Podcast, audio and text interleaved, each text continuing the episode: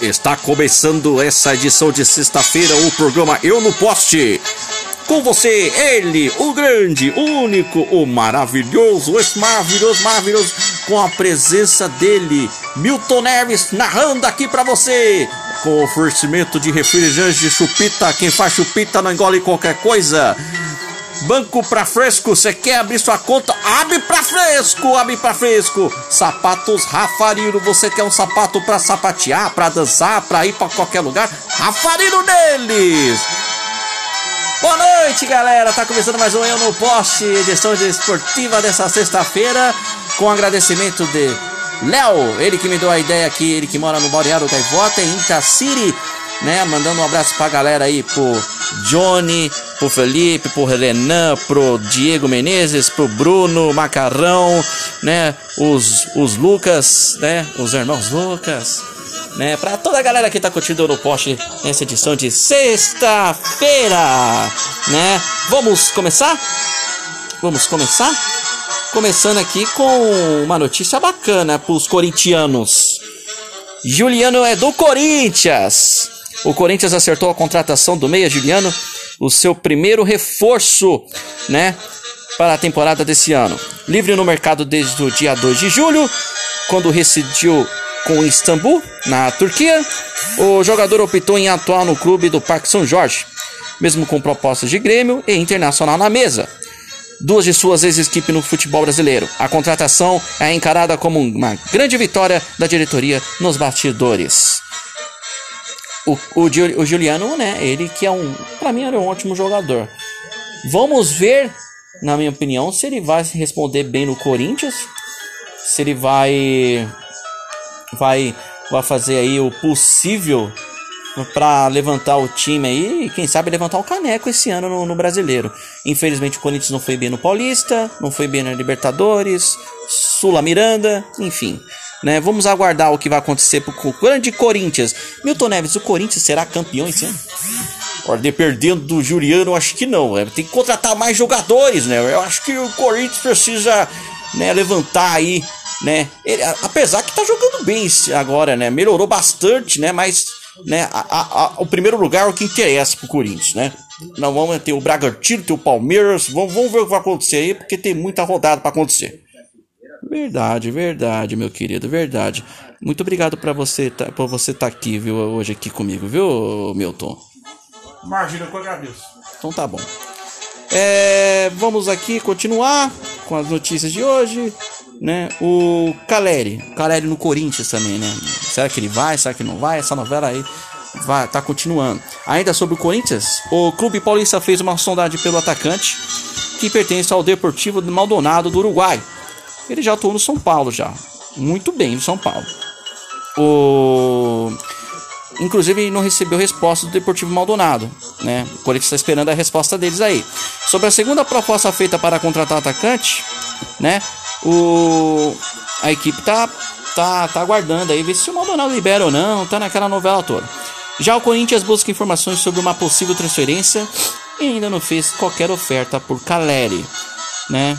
Aguardaremos os próximos capítulos, né? O Calera é um grande jogador. No São Paulo eu lembro que ele jogou muito bem, atuou super bem, mas infelizmente não sei o que aconteceu. O Calera foi embora, foi pro Ham e ficou lá durante anos e é uma pena ele ter saído de São Paulo. Ele se encaixou muito bem como atacante lá.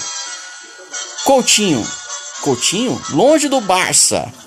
Na Europa, o jornal espanhol Sport publicou que Felipe Coutinho não terá mais oportunidades no Barcelona. Segundo a publicação, a gestão esportiva do clube tomou sua decisão final e o futuro do brasileiro já não é mais no Camp Nou. O Meia se recupera com a cirurgia no joelho.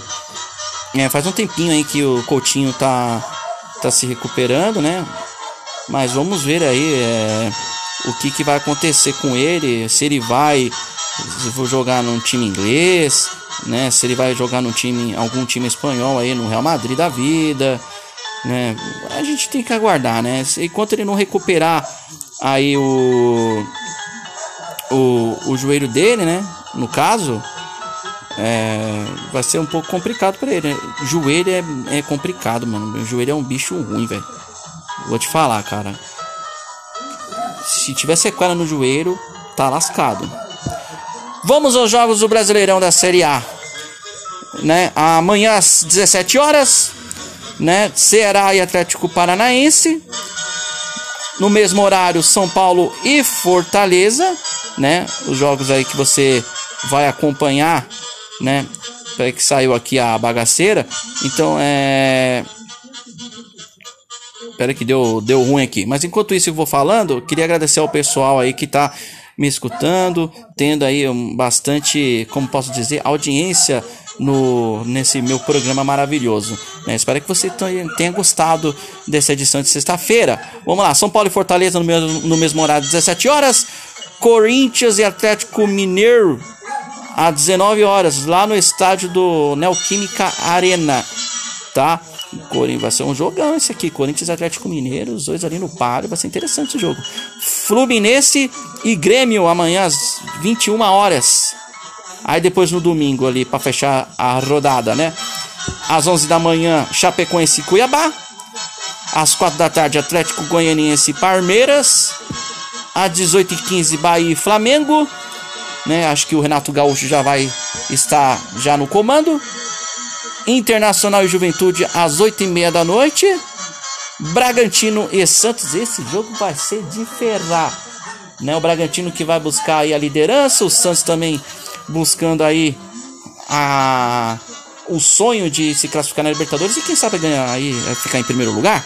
América Mineiro e Esporte de Recife, isso já na segunda-feira, fechando a rodada às 8 horas.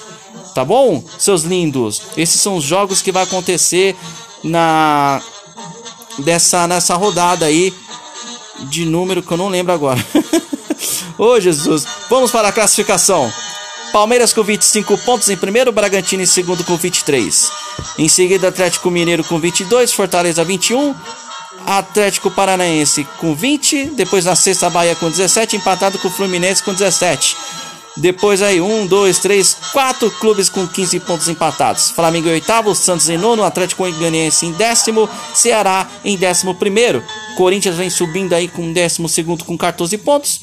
Juventudes em 13 com 13. Aí depois vem São Paulo subindo, 14 com 11 pontos, empatado com o Inter embaixo, 15. América 16 com 9. Depois os Lanternas. Esporte com 7, Cuiabá com 6, Chapecoense com 4 e Grêmio com apenas 3 pontinhos. Vai mudar muita coisa, tem muito campeonato para frente para roubar, acontecer muita coisa ainda.